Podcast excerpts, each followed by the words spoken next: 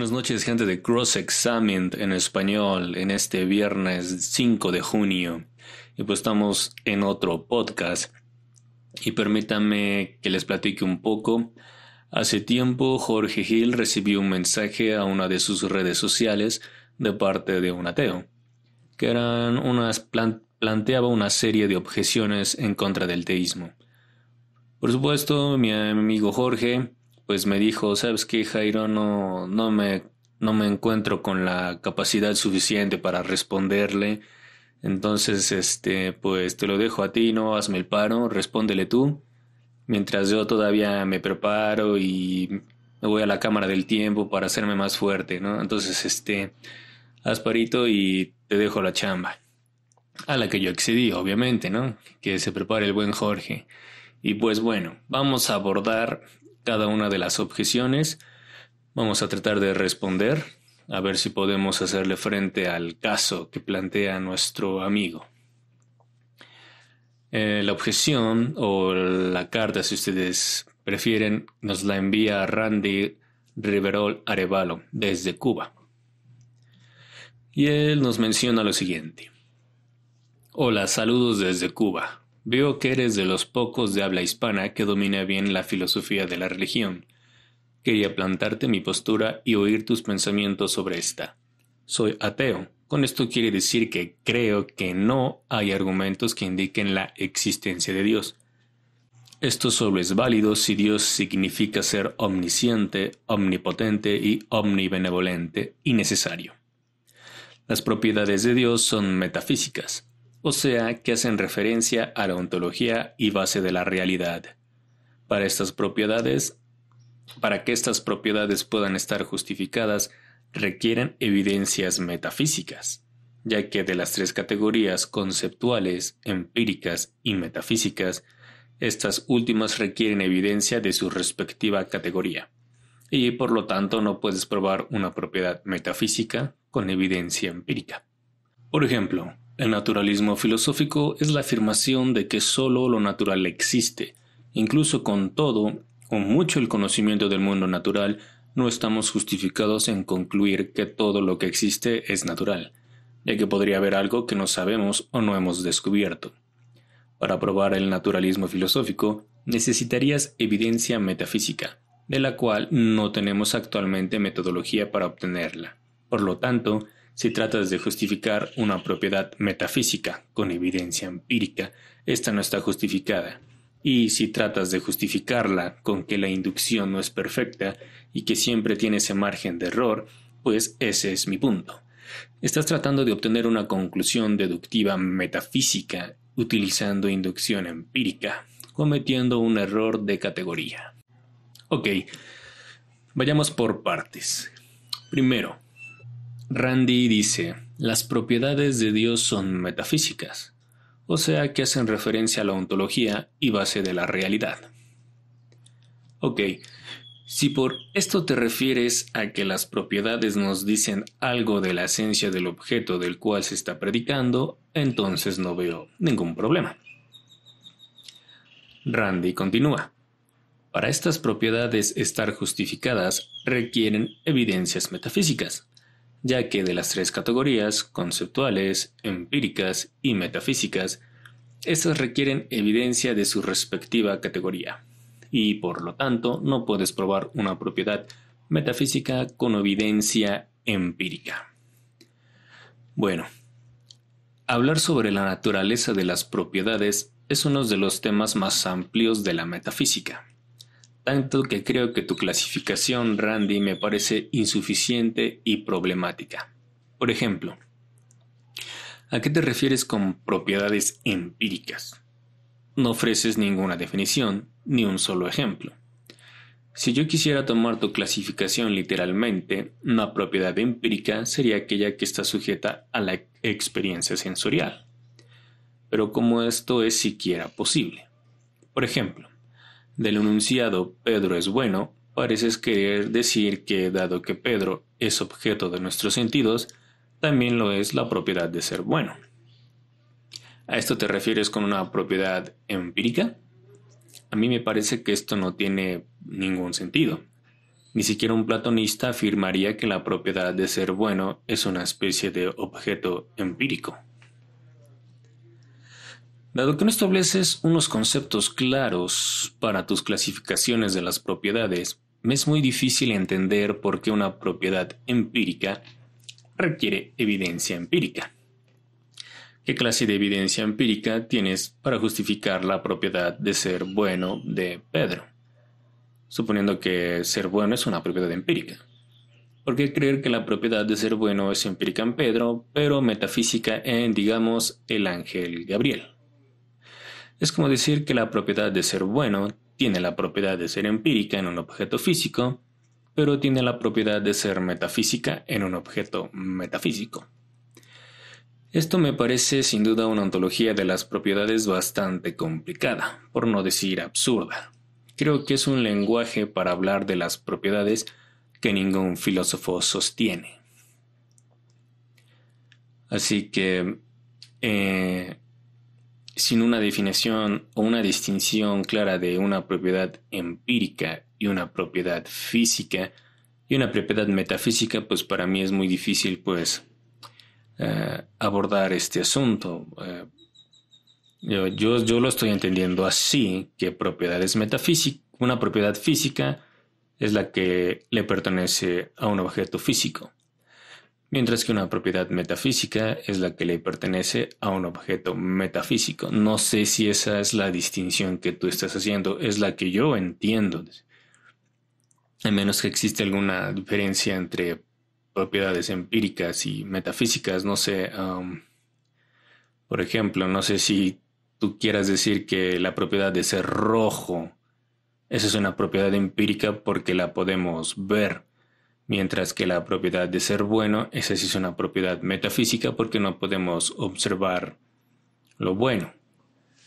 Si es así, pues me gustaría pues que lo pudieras aclarar si bueno, si llegas a oír este podcast o si hay alguien por ahí que nos está escuchando que nos pueda decir si existe tal tal diferencia entre propiedades empíricas o metafísicas. No sé, a lo mejor pienso el peso es una propiedad empírica porque la puedes calcular, la puedes medir, ¿no? Mientras que la propiedad de ser que la casa es bonita, esa es una propiedad metafísica, aunque porque no podemos observar lo bonito. Pero bueno, no creo que en realidad esta distinción sea tan relevante para el asunto. Así que, por el bien del argumento, Digamos que acepto tu clasificación de las propiedades. Entonces, ¿en qué sentido debo tomar tus expresiones sobre las propiedades? A mí me parece que el lenguaje convencional sin carga metafísica es la mejor opción. En lugar de preguntar qué evidencia empírica tienes para justificar la propiedad empírica de ser bueno en Pedro, yo preguntaría cómo demuestras que Pedro es bueno. Ante esta pregunta uno simplemente podría decirte que observes las acciones de Pedro para saber que es bueno. También ayudarían los testimonios de personas que conocen a Pedro. De esta forma yo te entendería que no se puede aplicar esta metodología en el caso de los seres inmateriales como Dios porque Él no puede ser observado, como en el caso de Pedro. Pero de eso no se sigue que por eso es imposible conocer las propiedades de Dios. Lo único que se sigue es que se requiere de al menos otro tipo de metodología para conocer las propiedades de Dios. Brandy continúa. Inciso C. Para probar el naturalismo filosófico necesitarías evidencia metafísica, de la cual no tenemos actualmente metodología para obtenerla. Bueno, Randy, ¿por qué requerirías evidencia metafísica para probar el naturalismo? Si la afirmación del naturalismo es que solo lo natural existe y bajo tu propio criterio de la justificación de las propiedades, ¿no implica esto que requieres evidencia física para demostrar el naturalismo y evidencia metafísica para demostrar el sobrenaturalismo? Ahora sí que pues en esta parte pues no no te entiendo, si me dejas un poco confundido, dice. D. Si tratas de justificar una propiedad metafísica, continúa Randy, con que la inducción no es perfecta y que siempre tienes ese margen de error, pues ese es mi punto. Estás, tratando de obtener una conclusión deductiva metafísica utilizando inducción empírica, cometiendo un error de categoría. Bueno, Randy, el problema es que nunca te molestas en definir una propiedad empírica. Repito, más aún, si aplicamos tu criterio de justificación de que solo lo metafísico puede probar lo metafísico y solo lo empírico puede probar lo empírico, ¿cómo entonces afirmas que las propiedades metafísicas, que son entidades no físicas, hacen referencia a la ontología de la realidad, que en tu, cosmovisión es física? Al final tu propio criterio de justificación hace imposible tu clasificación de las propiedades.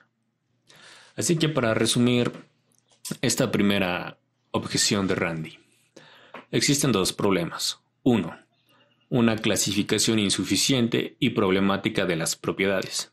Y dos, un criterio de justificación para las propiedades que entra en conflicto con la misma definición de propiedades metafísicas de Randy. Después Randy pasa a objetar en contra de algunos de los, argumentos que solemos utilizar para probar la existencia de un Dios. Randy afirma que cualquier argumento empírico, Calan, ajuste fino, diseño, no es evidencia de Dios, ya que éste aplicaría también como evidencia para una propiedad que no hemos descubierto aún, panteísmo naturalista, magia, duendes crea universos, etc. Si una cosa es evidencia de Dios, pero también es evidencia de panteísmo, de panteísmo naturalista o magia, no puede ser evidencia de alguno. La razón es esta. Imagínate una caja y dices que hay un conejo en la caja, y que la razón para concluir que hay un conejo en la caja es que la caja pesa dos libras. Pero eso no puede ser evidencia de un conejo porque también puede ser una serpiente o cualquier animal u objeto de dos libras. Por esta analogía, vemos que las evidencias que se les puede aplicar a las cosas que mencioné anteriormente funcionan igual que para Dios, por lo tanto no son evidencia de Dios. Por ejemplo, el Calan, aceptándolo completo, cosa que no hago normalmente ya que está mal, pero bueno, se concluye que el universo tiene una causa. Esta puede ser una ley que no hemos descubierto aún. Magia, panteísmo naturalista o Dios. Cualquiera de esas lo explica perfectamente. Si argumentas que utilizas la navaja de Occam para quedarte con la más simple de todas, la más simple sería una ley que no hemos descubierto aún, seguida de panteísmo naturalista y después Dios. Ok, Randy, y para todas las personas que nos están escuchando, vamos primero a la formulación o a, una formulación del argumento Cala. Premisa 1. Todo lo que comienza a existir tiene una causa de su existencia. Esta premisa está justificada por tres razones. 1. Se confirma por la experiencia. 2. Es un principio metafísico que de la nada no puede surgir algo. Y tercero, si de verdad algo puede llegar a existir sin causa, ¿por qué no vemos que esto suceda en la realidad? Por ejemplo, que aparezca un tigre de pronto en mi cuarto, ¿no? Premisa 2. El universo comenzó a existir. Esta premisa tiene su justificación en un argumento basado en la imposibilidad de un infinito actual, el cual es el siguiente. Un infinito actual no puede existir. 2. Una regresión temporal infinita de eventos es un infinito actual. 3. Por lo tanto, una regresión temporal infinita de eventos no puede existir. Un argumento basado en la imposibilidad de la formación de un infinito actual por adición sucesiva es el siguiente. Una colección formada por adiciones sucesivas no puede ser actualmente infinita. 2. La serie temporal de eventos pasados es una colección formada por adiciones sucesivas. 3. Por lo tanto, la serie temporal de eventos pasados no puede ser actualmente infinita. La segunda razón para justificar la promesa de que el universo comenzó a existir es que está confirmada basándose en la expansión del universo. Y la tercera razón es que se tiene una confirmación basada en las propiedades termodinámicas del universo. 3. Por lo tanto, el universo tiene una causa de su comienzo a la existencia. Tenemos ahora un argumento. Digamos, lo que acabamos de ver es el argumento cosmológico Kalam, por el cual concluimos que el universo tiene una causa trascendental de su existencia.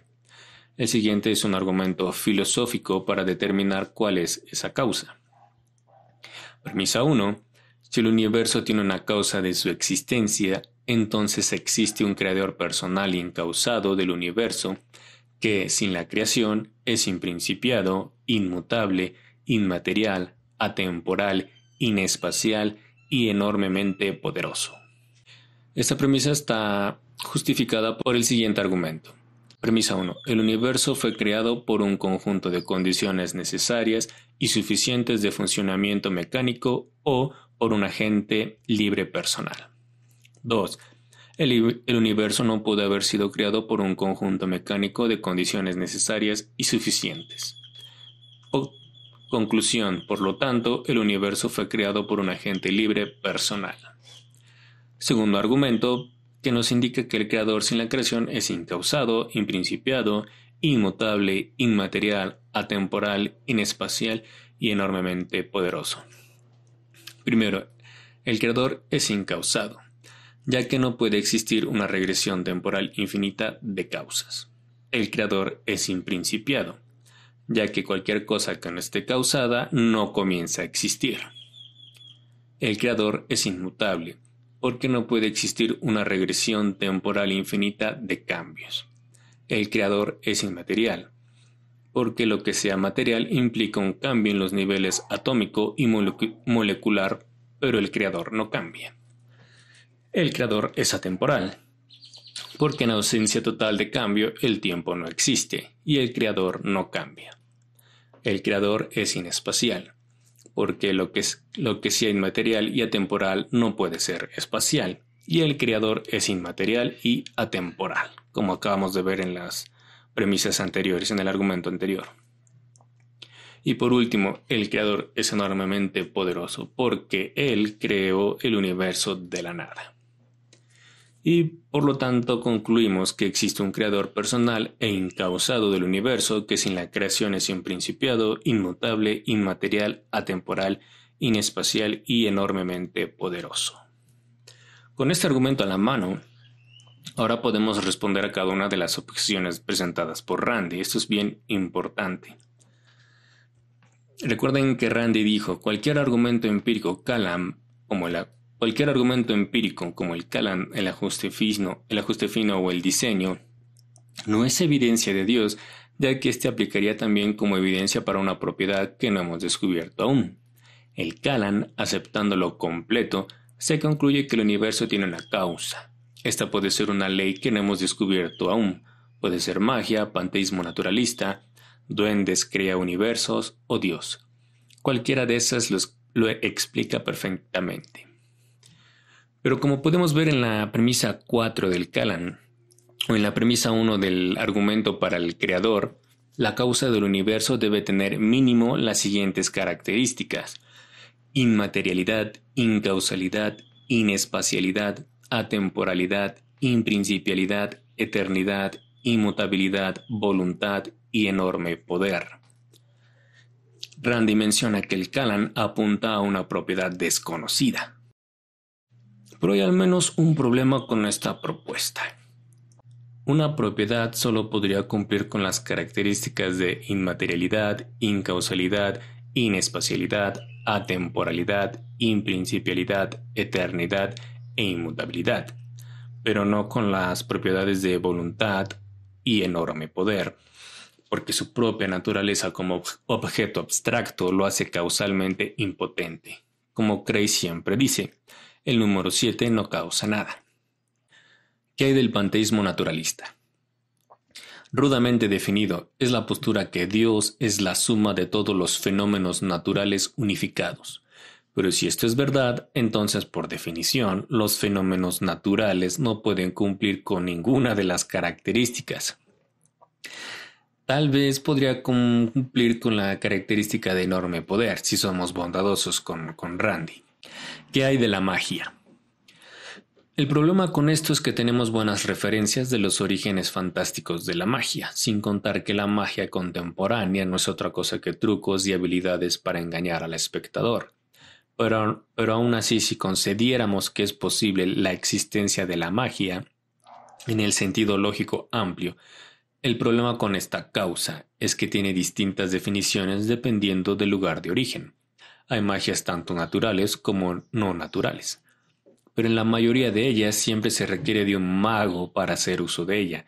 Probablemente Randy, tomando ventaja de lo difícil que es definir la magia, estaría tentado a decir que podría existir una magia que no solo cumpla con las características mencionadas, con todas ellas, pero este sería el mismo caso que ocurrió en el debate de Great Wolper en el que la TV empieza a decir una sarta de incoherencias, como que la causa del universo es una supercomputadora. De hecho, hay un video por ahí en YouTube, lo pueden buscar, hasta está subtitulado y probablemente muchos de, muchos de ustedes ya lo han visto.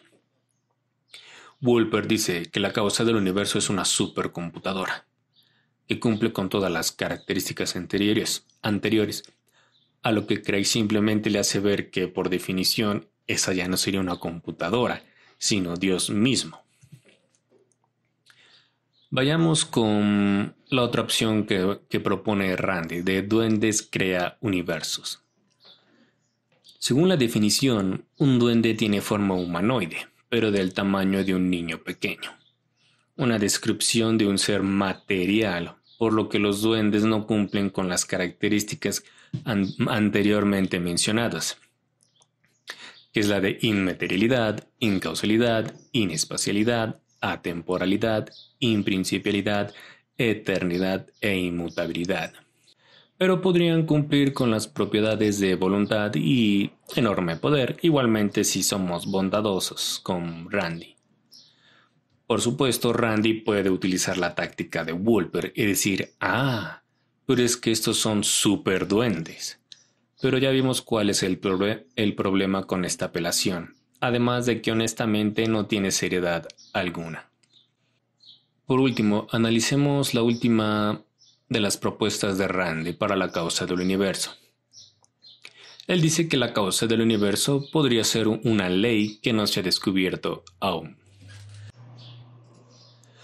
Pero ante la afirmación de que las matemáticas o las leyes naturales son causas, el doctor John Lennox tiene una respuesta perfecta, sublime para esto. Él dice, ¿cuál es la naturaleza de una ley? ¿Las leyes crean cosas? No, claro que no. Soy matemático y honestamente es la cosa más estúpida que he escuchado, que las matemáticas crearon el universo. A ver, 1 más 1 igual a 2, ¿no? ¿Eso alguna vez ha hecho que aparezcan 2 euros en tu bolsillo? Pero las matemáticas no crean nada, simplemente son descripciones.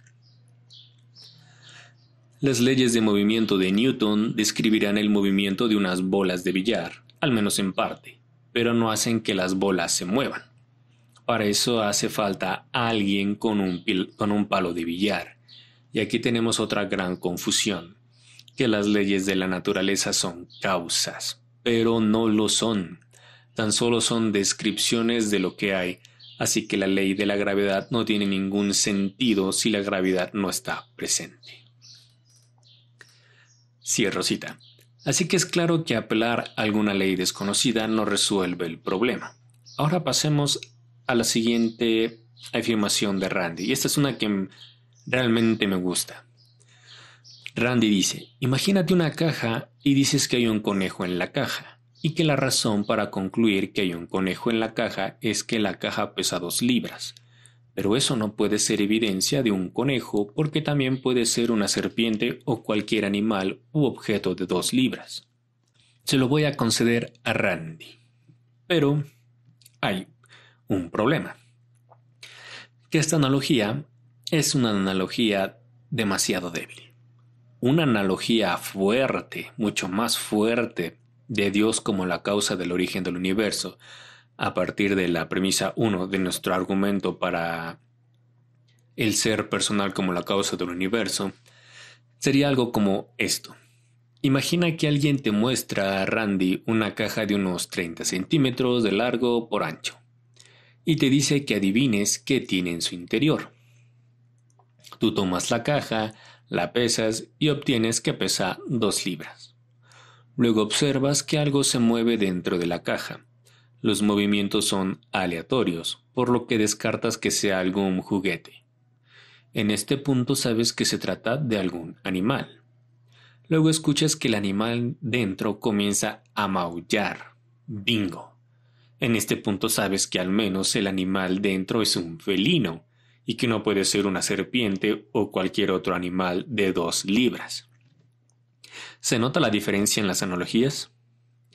Así que cuando llegas a la causa del universo, esta, al igual que en la analogía de la caja, debe tener ciertas propiedades dada la naturaleza del caso, como tener todas las propiedades que mencionamos anteriormente.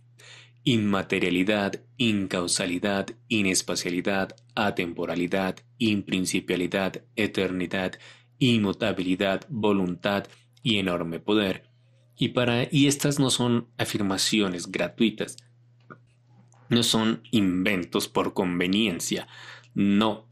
Dimos un argumento para determinar que estas son las propiedades que este ser, que la causa debe tener.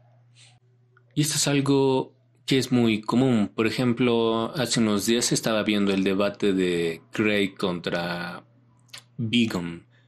Y Begon hace exactamente esta objeción, que las afirmaciones de incausalidad y atemporalidad son meras afirmaciones convenientes, pero todos sabemos que no es así, y Craig, cuando toma su turno, le responde y le responde adecuadamente. Estas no son simplemente características que uno se inventa, da un argumento, da las razones de por qué este, esta causa debes tener estas propiedades.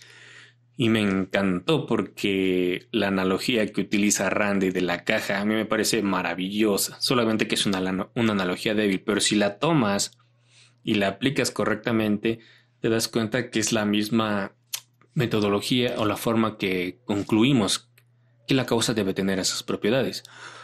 De la misma manera que no puedes, si algo adentro maulla, obviamente tú no puedes concluir, no puedes decir, ah, que es este, algún perro o algo por el estilo. De la misma manera nosotros podemos decir que la causa es material, porque ya sabemos que el universo comenzó a existir, por lo tanto la causa no puede ser material. Randy continúa. Por esta analogía, vemos que las evidencias que se les puede aplicar a las cosas que mencioné anteriormente funcionan igual que para Dios, por lo tanto, no son evidencia de Dios. Pero como ya vimos, esa es una falacia de analogía débil yo le mostré cuál debería ser una analogía más fuerte, más apegada a lo que es el caso que estamos haciendo para determinar las propiedades de Dios. Y por último, si argumentas que utilizas la navaja de Ockham para quedarte con la más simple de todas, la más simple sería una ley que no hemos descubierto aún, seguida de panteísmo naturalista y después Dios. Pero aquí no hay necesidad de apelar a la navaja de Ockham para escoger la mejor explicación a la causa del origen del universo porque ya se ha demostrado que todas las otras posibles causas que Randy ha postulado no cumplen con las características necesarias.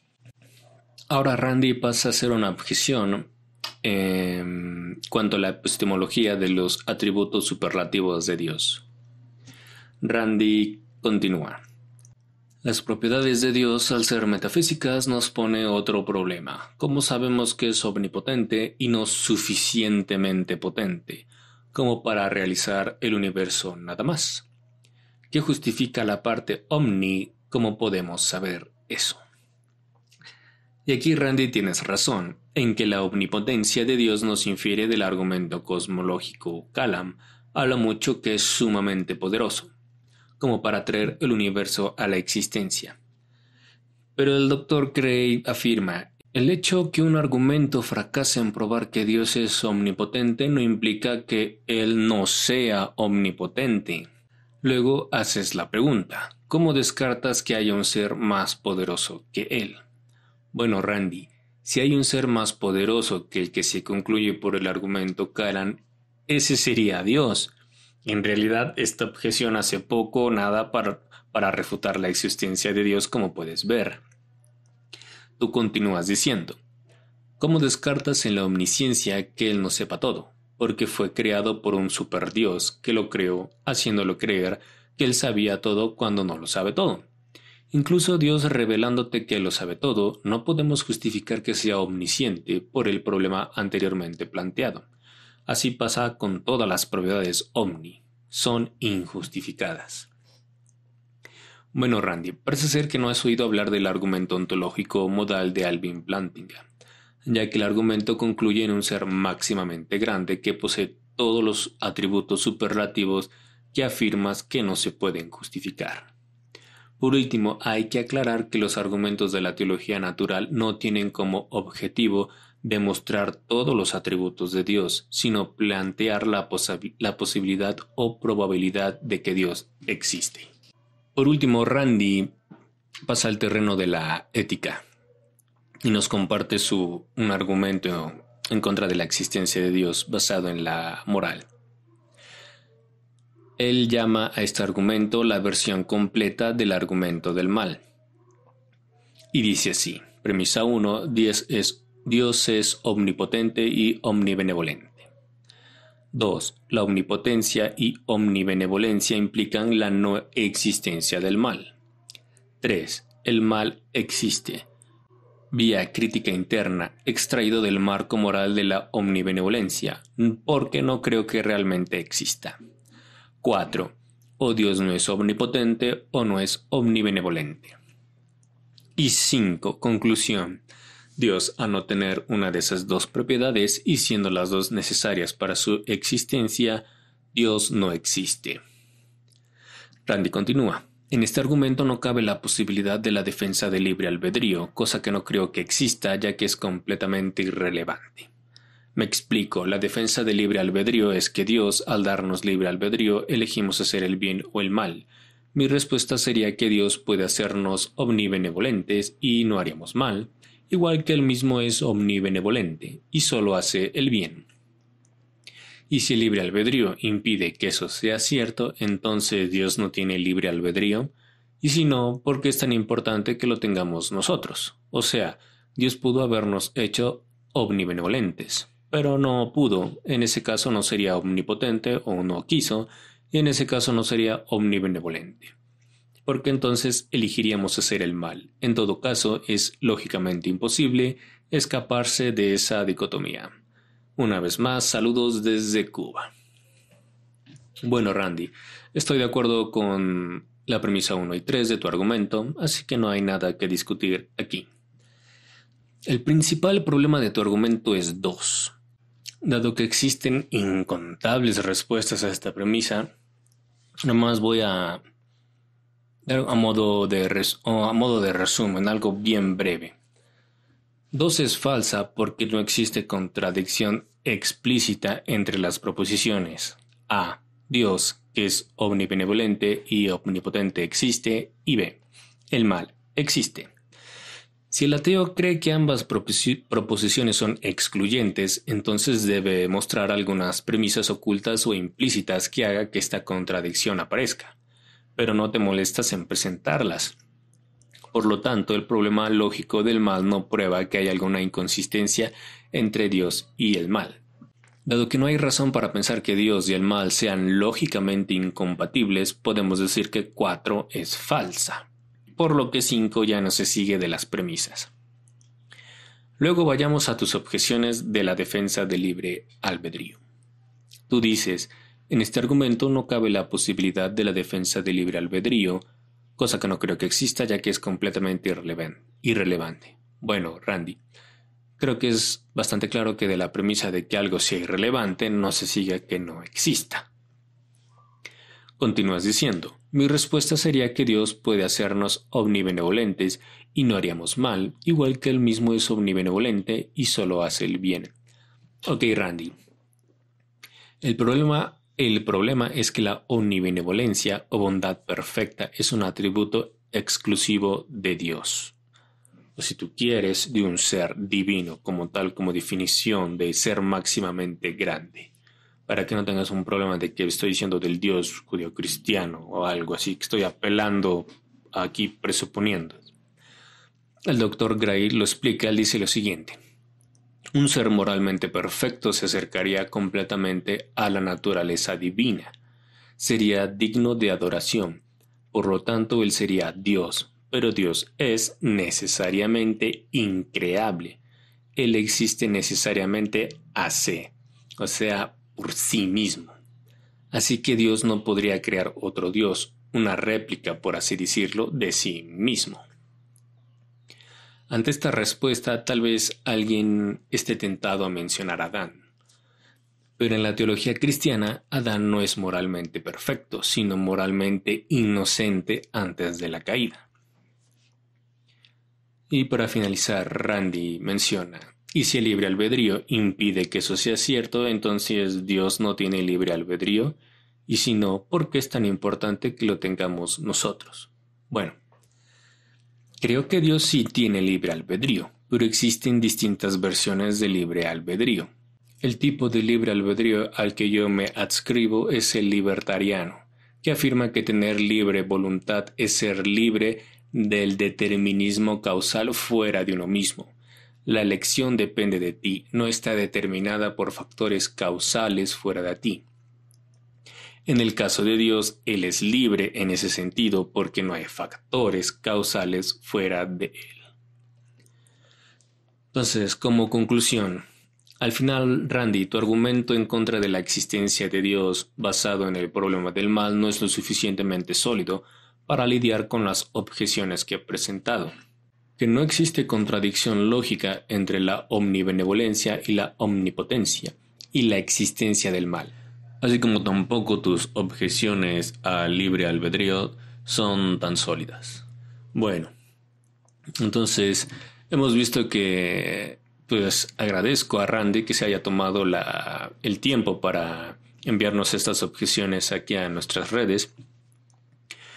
Y porque realmente este es un buen ejercicio para, para nosotros. Espero que hayamos hecho un trabajo, un buen trabajo respondiendo a cada una de sus objeciones. Eh, voy a dejar algunos enlaces en, en la descripción del video eh, del podcast para que ustedes quieran tener más información sobre todos los puntos que, eh, que yo aquí he presentado o si quieren buscar los artículos de, de, de, estas, de estas objeciones en el, en el sitio de Cross Examining. Aquí lo quise abordar completo y con unos cuantos más detalles para tener un caso todavía más, un poquito más sólido, que para no dejar nada todavía al aire.